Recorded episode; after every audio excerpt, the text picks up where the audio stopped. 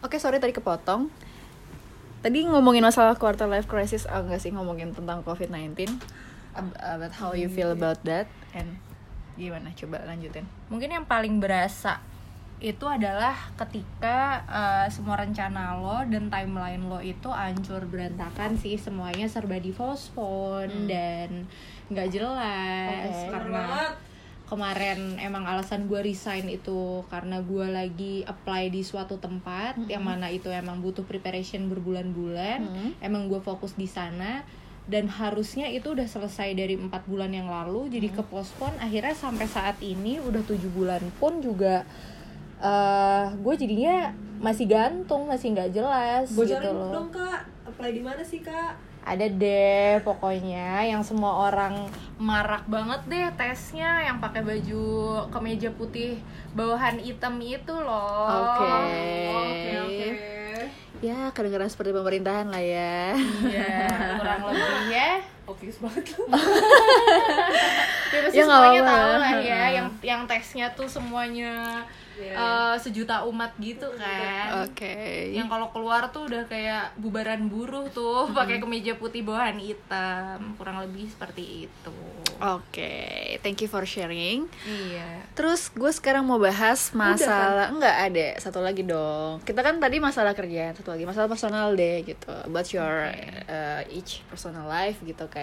Gue mau mulai dari Sekar dulu nih. Sekar, umur kamu berapa tadi? 23 tahun. Oke, Kak. 23 tahun. Nah, ada rencana yang spesifik gak sih in advance gitu? Maksudnya ke depannya kal- eh, lo mau kamu mau ngapain? Mungkin nikah atau punya anak atau mau beli rumah atau beli mobil apa pun anything like that you can sharing it to us. Iya sih. Eh, sebenarnya nih mau jawaban jujur apa diplomatis? Eh, jujur sih, karena kita ini jujur-jujuran. Heeh.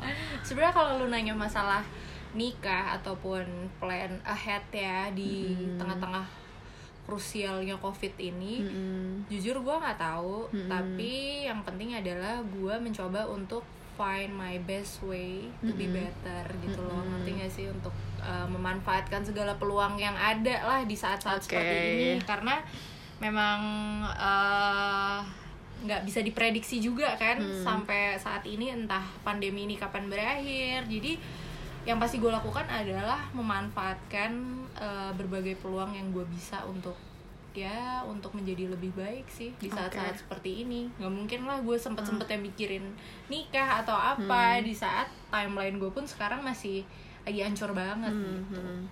Ya oke itu untuk short time ya. I mean Oke.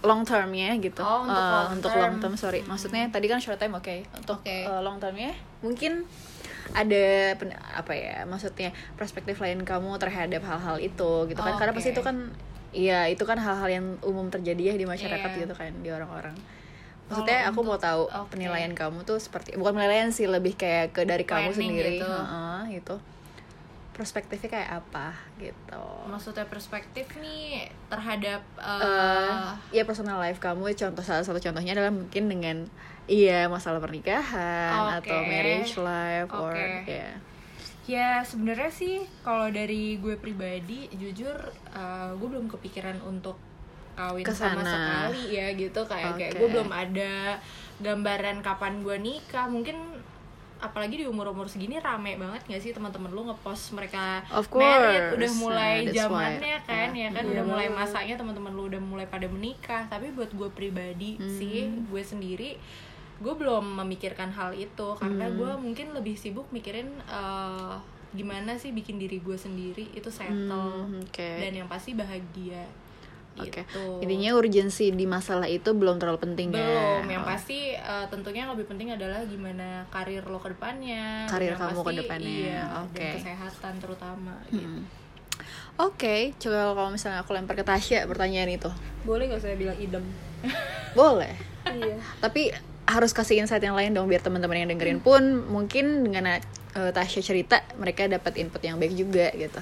Untuk yang mana dulu nih? Masalah yang tadi personal life Oh, gimana kamu melihat uh, secara pelatihan. short time dan long term eh sorry short term dan long termnya Untuk short termnya mungkin gue sekarang mau fokus eh sama sih kurang lebih ya yang dikatakan Sekar mencari hal baik di masa-masa seperti ini apa pun hal yang bisa gue lakukan dan peluang-peluang sekecil apa pun yang bisa dilakukan dalam masa sulit seperti ini ya pasti gue lakukan sih Oke. Gitu. terutama ya ya ujung-ujungnya tentang kerjaan gitu kan tidak bisa dipungkiri ya orang yang biasanya tadi punya income sekarang nggak ada income ya Betul. itu tuh sangat-sangat kayak tai gitu di sini nggak boleh ngomong kasar ya Eh, nggak apa-apa Oh iya nggak Ini apa kan jujur Kan banget, ini boleh. personal gue kan Personal. biar lo tau lah semuanya eh, gitu ya, kan. very very personal myself and I Iya.